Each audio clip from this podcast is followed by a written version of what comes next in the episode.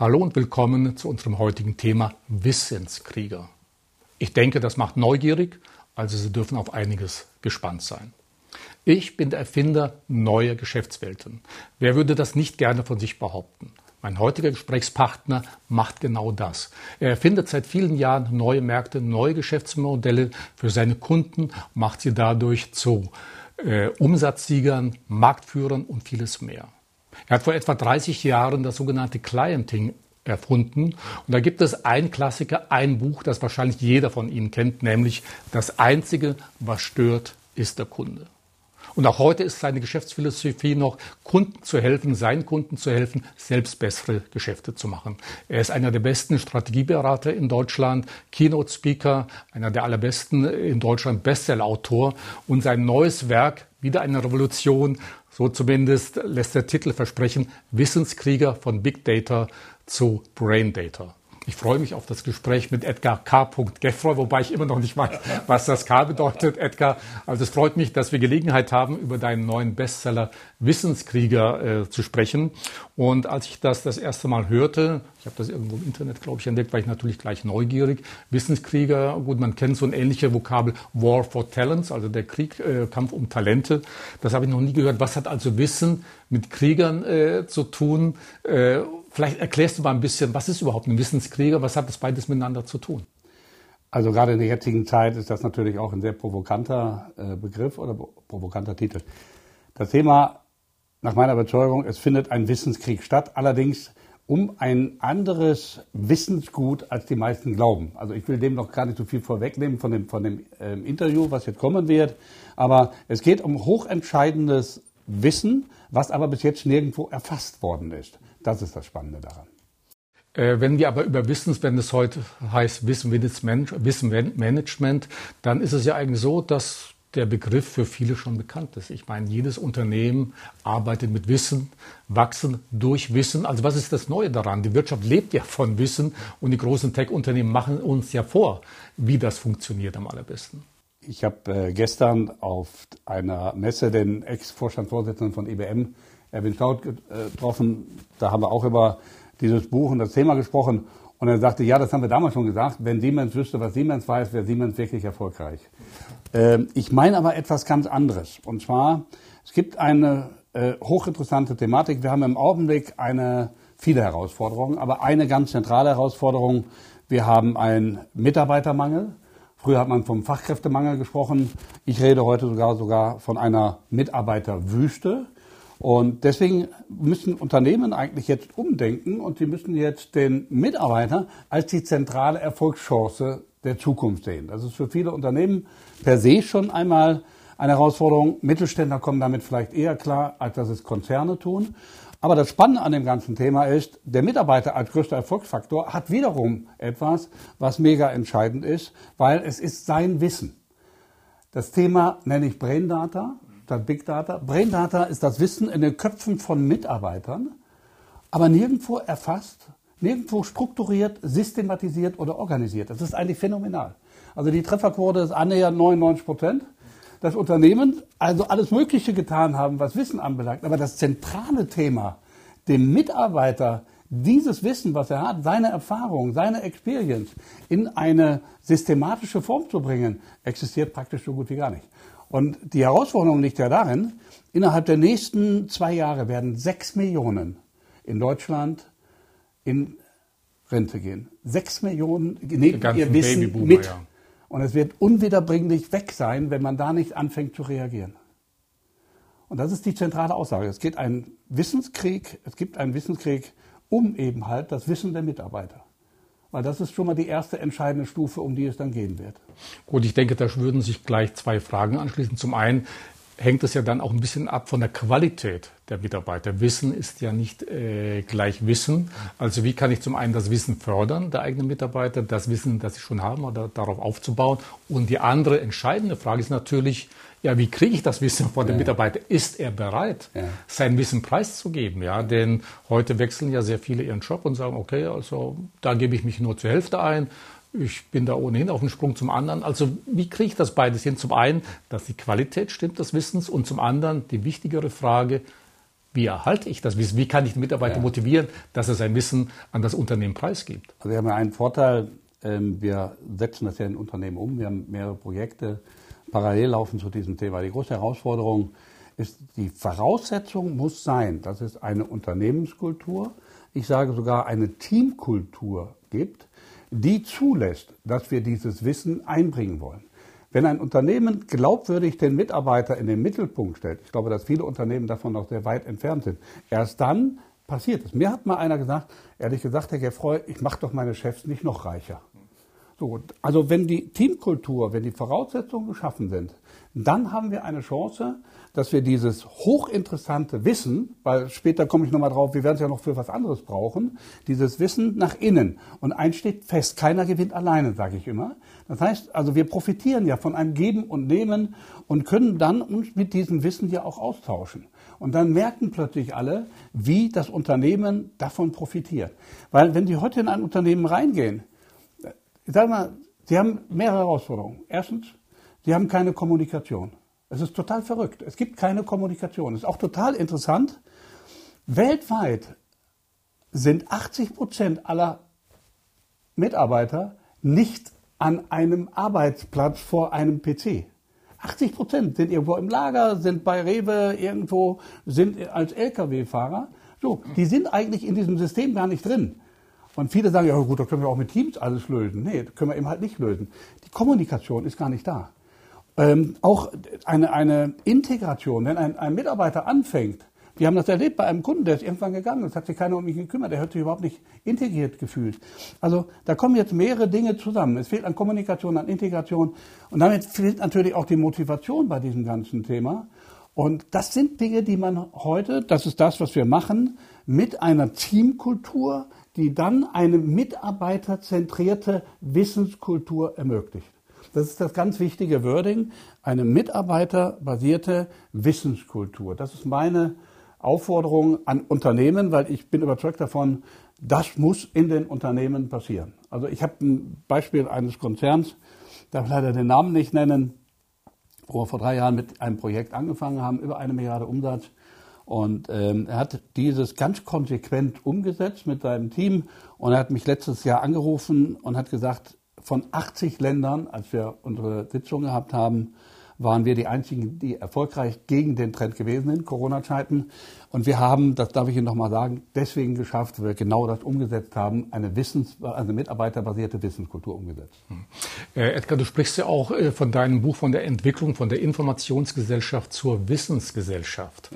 Ja. Ähm, wir haben ja vorhin ein bisschen erklärt, äh, Wissen gab es schon immer. Können wir da auch ein bisschen aus dem Silicon Valley äh, lernen oder übernehmen, denn die großen Tech-Firmen, das ist ja deren Basis. Nicht nur Big Data, sondern vor allem auch das Wissen, das transportiert wird. Aber wenn man das so hört, Informationsgesellschaft Wissensgesellschaft, viele gehen doch heute davon aus, Wissen, wenn ich Wissen brauche, Google, Wikipedia. Ja, es wird ja ausgelagert eigentlich, genau. äh, das, das, Wissen. Das, das verfügbare Wissen. Darf nur mal eben betonen, das ist eben halt der große Unterschied. Das ist verfügbar, aber das Wissen in den Köpfen der Mitarbeiter ist nicht verfügbar. Das ist der ganz große zentrale Unterschied. Ich war 2018 in Silicon Valley gewesen, habe mir nochmal ganz genau angeguckt und weil ich ja immer der große Lückensucher bin, war ich eben halt auf der Suche. Da habe ich dann plötzlich entdeckt, äh, dass tatsächlich draußen etwas entsteht, was wir, Entschuldigung, in Deutschland wieder nicht mitkriegen. Also übrigens, um das mal eben ganz kurz zu sagen, äh, bin Gründungsmitglied und Beirat ähm, der Mission Top 5. Mission Top 5 hat sich zum Ziel gesetzt, darf man fast gar nicht sagen, Deutschland unter die fünf führenden digitalen Nationen zu bringen. Weil ehrlich gesagt sind wir bei der letzten Studie auf dem vorletzten Platz von allen europäischen Ländern. Das also zum Thema Digitalisierung. Ja. Und jetzt fängt Gefroy schon wieder an mit dem nächsten großen Thema, nämlich die Knowledge Economy. Wenn ich den Leuten sage, wir wandeln uns von einer Industriegesellschaft zu einer Wissensgesellschaft, sagt ihr, ja, stimmt. Wissensgesellschaft heißt auf Englisch Knowledge Economy. Um uns herum existieren bereits ähm, in den anderen Ländern viel mehr, komme jetzt auf Silicon Valley, die dieses Thema Wissen als Knowledge Economy ganz anders verstanden haben. Und das ist jetzt die große Chance, zu den Ersten zu gehören. Wir sagen, mit dem, was wir machen, kann man eine Monopolstellung erreichen, wenn man dieses Wissen eben halt vor den anderen einsetzt. Was habe ich 91 bereits in einem Video gesagt? Video wurde mal gefragt, wurde ich gefragt, ähm, in meinem Vortrag, aber wie sehen Sie eben halt Silicon Valley? Ich sage, dort 1991 entstehen die neuen Türsteher der Wirtschaft. Haben Sie mich alle angeguckt und ich habe gesagt, Google, Apple, Facebook und Amazon, heißt heute GAFA, haben eine ganz andere Strategie gefahren. Sie haben ja gar keine Produkte mehr, sind Plattformanbieter. Jeder von ihnen hat Plattform und hat Wissen als zentrales Element. 91, als es noch gar nicht richtig ähm, angekommen ist. Das haben diese Unternehmen heute ausgebaut. Allerdings sind sie bei dem Thema Braindata auch noch nicht angekommen. Deswegen freue ich mich im Augenblick gerade. Das war meine Bilanz bei diesem Thema gewesen.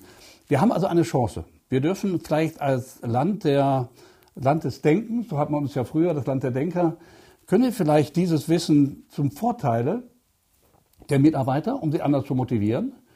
Und jetzt wird es natürlich richtig spannend, weil wir haben uns ja die Frage gestellt, am Ende geht es ja um Umsatz, geht um Wachstum, geht um Erfolg eines Unternehmens. Und haben uns die Frage gestellt, was heißt das denn für den Kunden? Weil ich komme ja nun mal aus der Sicht eines Kunden und als Kundenexperten. Und da wurde das ganze Thema dann nochmal spannend. Und dann haben wir festgestellt mit unseren Kunden, es gibt Wissensdefizite, die der Kunde hat, aber gar nicht fragt, ob er das von einem Unternehmen kriegen könnte. Sensationelle Erkenntnis. Hört sich so einfach an, ist aber sensationell. Weil ich, meine These ist ja auch immer, es hätte ja niemals jemand, äh, wenn man gesagt hätte, können Sie sich vorstellen, auf einem iPad dick, mit dicken Fingern rumzuspielen oder iPhone, hätte jeder gesagt, brauche ich nicht, ich habe ja mein Nokia, damit kann ich ja telefonieren. Es fehlt ja den Menschen die Vorstellungskraft für etwas, was es nicht gibt. So, deswegen hatten wir dann plötzlich erkannt, der Kunde hat wirklich hochinteressanten Bedarf an Wissen, das dieses Unternehmen hat, weil sie zwangsläufig als Know-how-Träger viel besser aufgestellt ist und genau dieses Wissen in den Köpfen der Mitarbeiter. Und wenn wir jetzt dieses Wissen in den Köpfen der Mitarbeiter nehmen und Wissensdefizite bei unseren Kunden lösen, haben wir auf einmal eine ganz andere Positionierungschance aus der Sicht des Kunden, weil wir helfen ihnen, dass er selbst erfolgreicher wird. Und unser Grundsatz bei Clienting, unser Claim heißt ja, unser Geschäft ist zu helfen damit unsere Kunden selbst besser Geschäfte haben. Wenn es Privatkunden sind, zu helfen, damit unsere Kunden selbst besser leben. Wir wollen nicht verkaufen, sondern wir wollen helfen. Helfen wir dem Kunden, indem wir ihm Wissen geben, dass er dringend eigentlich braucht, aber er fragt ja nicht danach, weil er gar nicht erwartet, dass es kommt, haben wir eine einzigartige Positionierungschance. Und jetzt kommt eben das, was wir jetzt gerade machen, gerade Handelsunternehmen. Wenn die Produkte haben, und im Handelsbereich besonders, sind die austauschbar. Eine Straße weiter, das Gleiche wenn, viele haben dann erkannt und haben gesagt, okay, jetzt spezialisieren wir uns auf Service. Produkte werden mit Service kombiniert, viele sind dadurch zu Weltmarktführern geworden. Irgendwann ist aber auch dieses Thema nivelliert. Auf dem gleichen Level treffen sich plötzlich alle wieder. Und unser Ansatz ist, wenn Produkte und Service austauschbar sind, wo unterscheide ich mich dann? Und jetzt kommt das dritte Element, nämlich das Wissen, das Anwendungsdefizit, also Anwendungswissen für Kunden. Und dadurch haben sie eine neue Monopolstellung. Ist es das, was du gerade beschrieben hast, dieses Knowledge Clienting? Mhm. Das drückt das aus. Weil wir, wir haben ja, Clienting ist immer noch die Grundlage und ich glaube, selbst mit Customer Experience ist es immer noch nicht so weit gedacht, wie wir die Individualisierung unter Clienting und Kundengesichtspunkten gesehen haben. Der neue und der Satz, unser Geschäft ist zu helfen.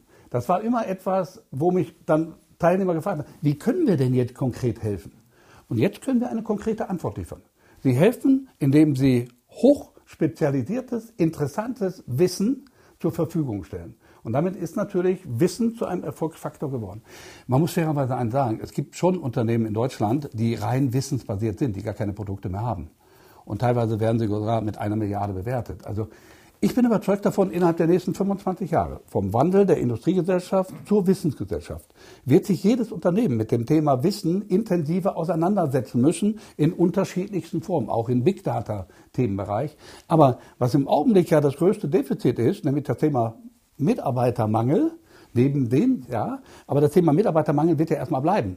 Haben wir hier eine Lösung geschaffen, Mitarbeiter engagiert, motiviert ins Unternehmen reinzubringen und drin halten zu können. Und das ist das Motivierende an unserem Ansatz, den wir haben. Bevor wir irgendwelche Kickerstationen aufstellen, ist das ein viel spannenderer Ansatz.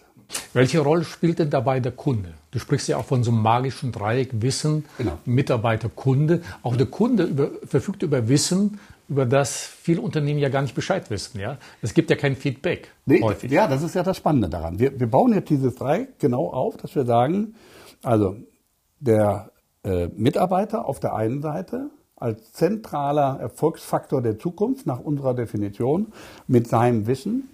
No, dann ist man ganz schnell natürlich auf der Seite des Kunden, wo man sagt, okay, was hat der Kunde davon? Der Kunde kriegt genau, jetzt kommt das Dreieck, das Wissen, was er gar nicht hat. Und was ihm hilft, selbst erfolgreicher sein zu können.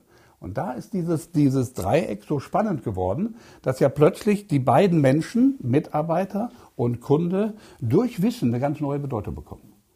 Und da passiert natürlich, also wir machen es ja, also ähm, das ist in der Umsetzung jetzt bei den Unternehmen drin und die Kunden reagieren natürlich extrem positiv, weil sie ja gar nicht erwartet haben, dass plötzlich dort etwas passiert. Aber wie schaffe ich es jetzt? Äh, viele unserer Zuhörer, Zuschauer sind ja KMUs, kleine mittelständische ja. Unternehmen. Und die hören das alles gut, sagen sie, Wissensmanagement hört sich sehr interessant an, haben wir schon. Gut, kann man jetzt so ausbauen, wie du das gerade darstellst. Aber bedarf es nicht auch einer bestimmten Kultur, um das umzusetzen? Ja. ja? Also wie mache ich es als Chef eines kleineren Unternehmens zu sagen, finde ich ganz spannend, Wissenskrieger, Knowledge Clienting, super Geschichte von dem Herrn Geffroy. Aber was muss dann jetzt im Unternehmen passieren, dass diese Knowledge Economy tatsächlich im Unternehmen umgesetzt werden kann? Zuerst einmal müssen sich wirklich alle daran ähm, gewöhnen oder alle akzeptieren, dass wir nur gemeinsam eine Chance haben. Und dass selbst auch ein Inhaber, wir haben sehr viele inhabergeführte Unternehmen, äh, nur ein Baustein eines gesamten Erfolgssystems sind, wenn es um Mitarbeiter geht. Und was ich vorhin schon bereits erwähnt habe, der nächste entscheidende Schritt ist, dass man wirklich die, die Unternehmenskultur auf eine andere Basis stellt, um damit einfach äh, zu dokumentieren, wir meinen es ernst mit dem, was wir sagen. Man kann eine Philosophenrunde fliegen zum Thema Mitarbeitermotivation, aber man muss es konkret machen, Aktionen machen. Was tue ich denn dafür? Ich habe oft bei Führungsseminaren stelle ich die Frage, was ist Ihre wichtigste Aufgabe? Dann sagen die, ah, Marktanteile erhöhen, Umsatz steigern. Ich sage alles falsch. Sie haben nur eine einzige Aufgabe. Wie mache ich meinen Mitarbeiter erfolgreicher? Dann ist meistens erstmal Funkstille im Raum, weil es hat keiner auf dem Plan gehabt. So, wie machen wir unsere Mitarbeiter? Es gilt ja der gleiche Satz auf der Kundenseite. Wie machen wir unsere Kunden erfolgreicher? Gilt der gleiche Satz auf der Mitarbeiterseite. Wie machen wir unsere Mitarbeiter erfolgreicher? Und dafür brauchen wir Aktionspläne. Das machen wir mit den Unternehmen gerade. Und ist auch schwer, weil wir müssen natürlich erstmal wirklich alle überzeugen, dass die Summe des Ganzen mehr ist als die Einzelteile. Weil das Wissen einzubringen bedeutet, tue ich nur dann, wenn ich den Eindruck habe, ich bin wirklich Bestandteil eines Teams und eines Erfolgs. Ich glaube, das wird eines Tages darauf hinauslaufen, dass Mitarbeiter am Erfolg des Unternehmens beteiligt werden müssen.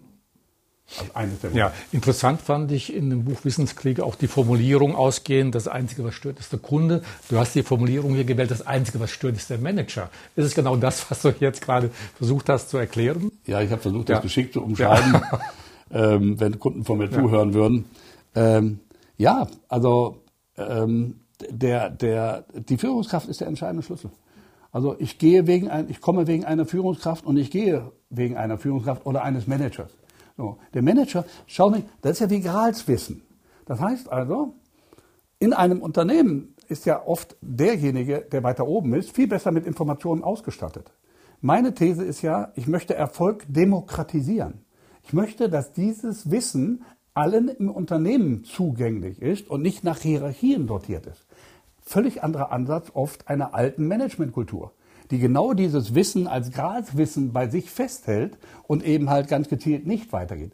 Also da gilt es, Mauern runterzureißen und den Managern klarzumachen, dass wenn wir Erfolg demokratisieren, am Ende alle daran partizipieren. Das ist aber eine echte Überzeugungsarbeit, wie ich aus eigener Erfahrung weiß. Jetzt leben wir momentan nicht gerade in leichten Zeiten, angefangen von der Pandemie, ja. Klimawandel, jetzt Krieg in der Ukraine. Äh, Unternehmen haben ja möglicherweise ganz andere Probleme jetzt oder steigende mhm. Energiekosten natürlich und mhm. und und. Äh, jetzt hören Sie das. Also was sind dann so die ersten Steps, wenn, das, wenn der Unternehmer oder Unternehmerin zwar sagen, okay, hört sich spannend an, da haben wir tatsächlich Defizite, aber mich plagen momentan andere Sorgen. Also mit welchen Schritten oder kleinen Steps kann ich da jetzt beginnen, um mein Unternehmen so ein bisschen zur Knowledge Economy zu machen?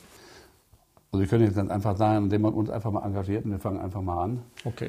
Ähm, aber abgesehen davon, äh, ich nenne jetzt mal nicht die Zahl, die der BVMW mir gestern genannt hatte, was man annimmt innerhalb der nächsten Zeit in die Insolvenz. Also der ähm, Bundesverband der mittelständischen Wirtschaft. Genau, ähm, weil ich eigentlich motivieren will, weil ich immer selber sage, Es geht eigentlich gar nicht darum, allgemein zu wissen, wie die Tendenz ist. Wir haben gestern zehn Teller identifiziert, die gerade alle in der Luft sind.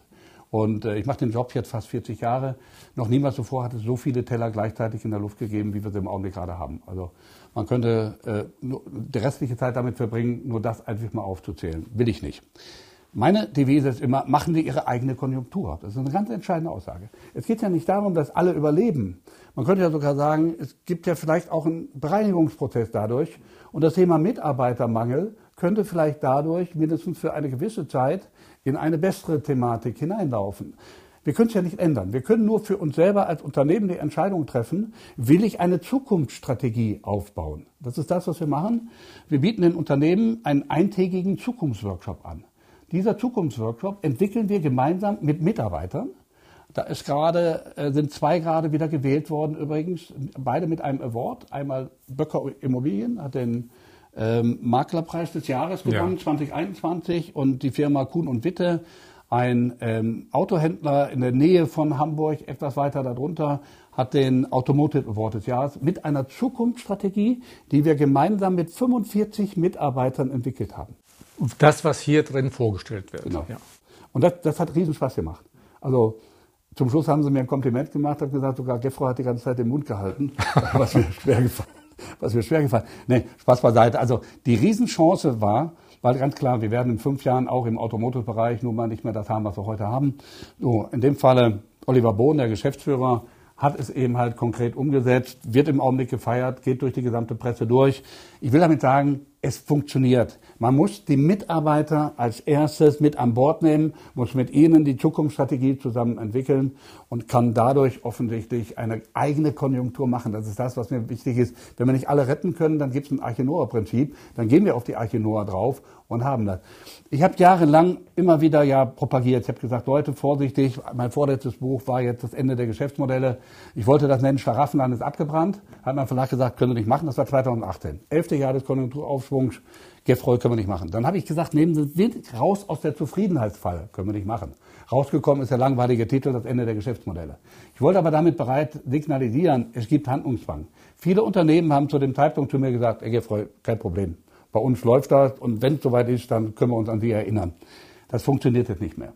Wir müssen jetzt uns alle miteinander darauf einstellen, dass wir die Zukunft mit einer neuen Strategie brauchen wo eben halt nach unserer Überzeugung Mitarbeiter, Kunden und Wissen eine ganz andere Rolle spielt. Weil das wird, wenn diese Teller da alle mal mindestens ein Teil von denen verschwindet, wird das immer noch bleiben. Wir werden die Herausforderungen mit dem Thema Mitarbeiter auf eine ganz lange Zeit haben. Aber insofern ist es eine Chance. Wir setzen es um. Wir haben unsere Projekte. Wir beweisen, dass es funktioniert. Und das ist das, was uns motiviert. Gut, das wäre eigentlich meine Frage gewesen. Gibt es bereits Praxisbeispiele, ja. wo es eben richtig umgesetzt wird? Denn das ist ja das Wichtigste für Unternehmen, dass es bereits Best Practice Beispiele, wie man ja. so schön sagt, äh, bereits existieren. Äh, ich habe das, ich habe es deswegen so gemacht, weil als ich Clienting rausgebracht habe, hab haben sie mich ja fertig gemacht. Ich bin aus, aus dem führenden Marketingclub rausgeflogen. Die haben alle gesagt, wo haben sie bewiesen, dass das funktioniert? Das ist ja alles reine Theorie. Diesen Fehler wollte ich dieses Mal vermeiden. Deswegen haben wir vor tausend Tagen angefangen mit den ersten Unternehmen, äh, bevor das Buch ja überhaupt rausgekommen ist, kam ja erst im Juni raus, dieses bereits umzusetzen, um die Ergebnisse in dieses Buch einfließen zu lassen. Und das ist das, wo wir, glaube ich, dieses Mal richtig gehandelt haben, dass wir bereits jetzt feststellen und beweisen können, dass das, was wir jetzt hier schreiben, funktioniert. Ähm, Wissen und Digitalisierung hängen ja auch sehr eng beieinander. Äh, du machst sicherlich auch die Erfahrung, gerade KMUs sind noch gar nicht so weit in der Digitalisierung. Ist das auch ein bisschen ein Nachteil, ein gewisser Nachteil, um dann diese Knowledge Economy umzusetzen? Muss das nicht so ein bisschen Hand in Hand gehen? Nee, also äh, immer die Bitte, bitte pragmatisch ans ganze Thema ran. Man hat mich oft gefragt, ich habe viele Vorträge zum Thema Digitalisierung gehalten. Was ist Digitalisierung? So, und jetzt kommt es. Wenn Sie einen Kunden, wenn Sie mit Digitalisierung einen Kundennutzen stiften können, der ohne nicht möglich gewesen wäre, haben Sie Digitalisierung richtig verstanden. Das haben die ganzen Silicon Valley Firmen verstanden. Also die haben, die, die machen sich extrem Gedanken darüber, wie können wir einen Kundennutzen digital darstellen. Und ich habe da den ganzen Tag lang die Start-up-Unternehmer da beobachtet, wie sie im fünf Minuten Takt vorstellen. Also digital, auch für ein KMU, auch für ein kleines, auch für ein One-Man-Show, ist heute gibt Social Media so viele Möglichkeiten, damit etwas zu machen. Man kann Wir haben zum Beispiel äh, Mirko Vanbroek, Kieferorthopäde. So Experten. Also quasi hat zwar ein Team um sich rum, aber ist ja im Grunde genommen in dem Sinne eine Einzelfirma mit seiner Frau zusammen, seinem Team, das sind glaube ich 15 Leute. Das sind Experten. Und zwar sind das Wissensexperten. Und wenn sie sich auf diese Art und Weise entsprechend positionieren, dann haben sie eine reale Chance, in dieser gesamten digitalen Welt Sichtbarkeit zu erlangen und können dann auch als kleines Unternehmen, Entschuldigung, etwas machen, was früher nur mit gigantischen Werbebudgets großer Marketingabteilung möglich gewesen ist. Also das Argument, ich bin zu klein, lasse ich nicht gelten. Aber auch hier gilt wieder, wenn wir austauschbar sind, und das ist bei vielen natürlich Kleinunternehmen der Fall, dann äh, hat man den Schuss nicht gehört. Wir müssen uns also unterscheiden und deswegen sage ich auch hier wieder der Unterschied. Es gibt führende Anwälte, es gibt Ärzte, es gibt meinen Mirko Vandenbroek als Kieferorthopäde, die anerkannte Experten sind auf ihrem Gebiet, weil sie ihr Wissen einsetzen. Und jetzt übrigens ihre Mitarbeiter mit an Bord. Wir werden mit einer Serie von Videos kommen, bezogen auf von Mitarbeitern produzierten, ähm, hochinteressanten Themen für Patienten. Also es lässt sich immer wieder übertragen. Es gibt kein Groß oder Klein, sondern für mich im Augenblick eigentlich nur, will ich oder will ich nicht. Möchte ich Kopf in den Sand stecken oder bin ich derjenige, der proaktiv einfach mal hingeht und das ganze Thema anfängt? Wir haben jetzt, wenn wir je Handlungsbedarf gehabt haben, haben wir jetzt den größten Handlungsbedarf. Der letzten, aus meiner Sicht, 25 Jahre. Ähm, noch eine wichtige Frage. Die perfekte Zukunftsstrategie ist ja hier auch der Untertitel. Kann man die mal so in zwei, drei prägnanten Sätzen oder Punkten zusammenfassen, was ist das Wichtigste dabei? Was ist die perfekte Zukunftsstrategie für KMU? Also ich sage ganz ehrlich, äh, jetzt ohne ein Buch verkaufen zu wollen, das werden natürlich alle Zuhörer sagen, hat er wieder geschickt gemacht. Am Ende bin ich auch noch Verkäufer. Aber ähm, ich glaube, man muss erstmal den, den Inhalt des Buches verstehen. Also ich habe das jetzt mehrfach äh, überlegt, äh, erlebt zu meiner Überraschung, dass Leute, die ich sogar seit langen Jahren kenne, die sagen, das wird mir jetzt zu komplex, habe ich jetzt nicht verstanden. Ich verstehe nicht, dass jemand das überhaupt sagt, aber ich habe das mehrfach erlebt, deswegen sage ich auch, bitte einmal in Ruhe das Buch lesen, um die Zusammenhänge zu erkennen bei diesem Thema, weil viele sagen, also das mit dem Thema Mitarbeiter habe ich jetzt verstanden, aber was heißt das denn jetzt mal im Zusammenhang mit dem Kunden?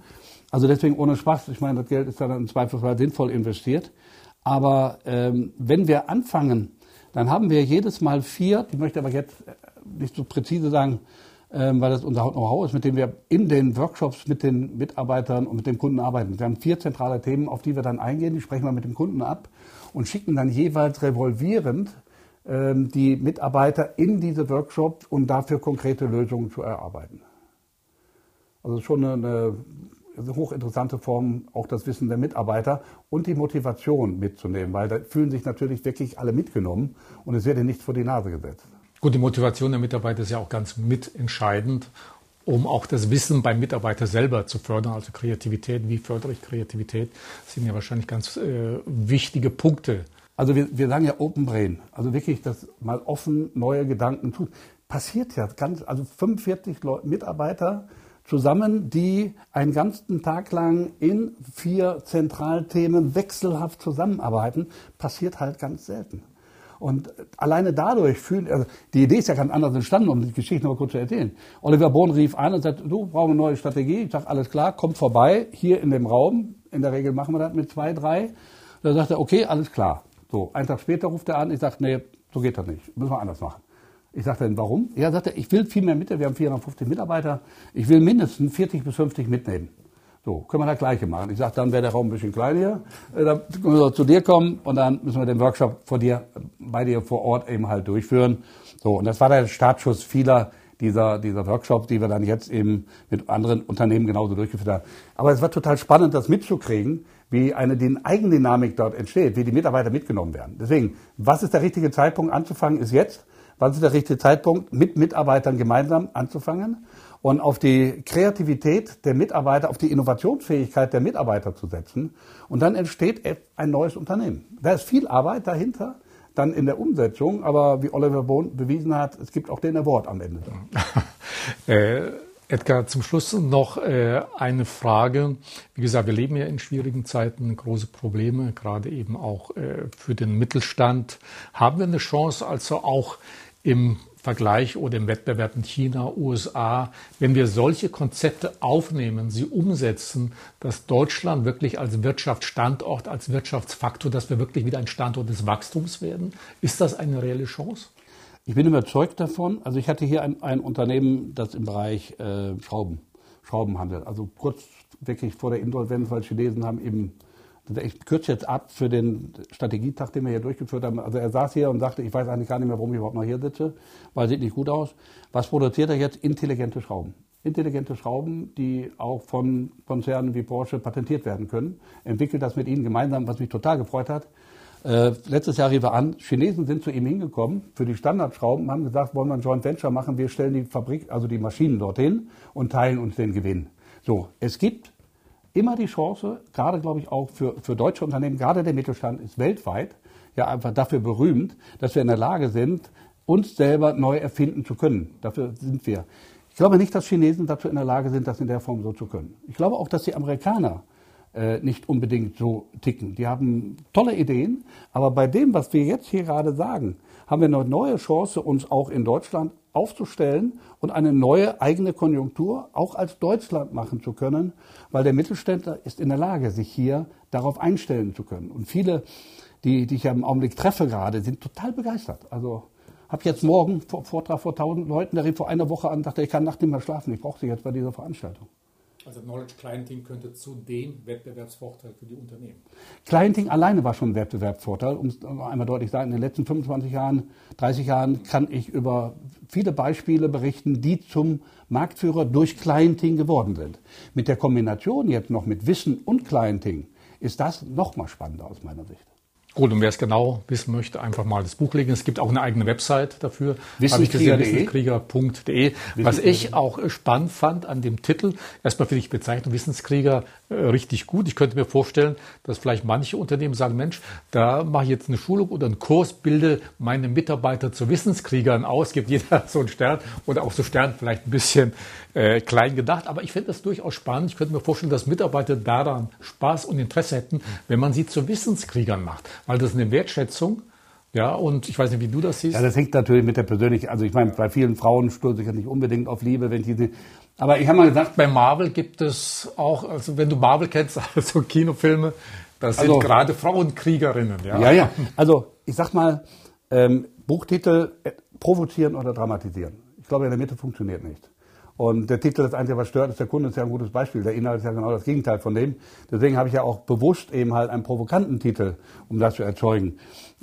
Ob man sich mit, den, mit dem Wording identifizieren kann, ist mir gar nicht so wichtig. Wichtig ist viel, viel mehr, ähm, dass die Grundidee, die man dort hat, den Mitarbeiter eben halt zum wichtigsten Erfolgsfaktor zu machen und sein Wissen in den Mittelpunkt zu stellen, das macht gerade die Sache spannend. Und da sehen wir jeden Tag, wie schnell das gehen kann, dass da eine neue Firma, eine neue Kultur und eine neue Wachstumschance entstehen kann. Da setze ich tatsächlich auf den deutschen Mittelstand. Wunderbar. Drücken wir die Daumen. Auch viel Erfolg für dein Buch. Ja, danke. Also unbedingte Leseempfehlung Wissenskrieger von Big Data zu Brain Data. Autor Edgar K. Geffroy. Ja, Edgar, herzlichen Dank für danke das wirklich inspirierende Gespräch. Mehr Informationen wie gewohnt auf unserer Website, natürlich auch Informationen zum Buch und zu Herrn Geffroy. Und ansonsten herzlichen Dank fürs Zuhören und Zuschauen.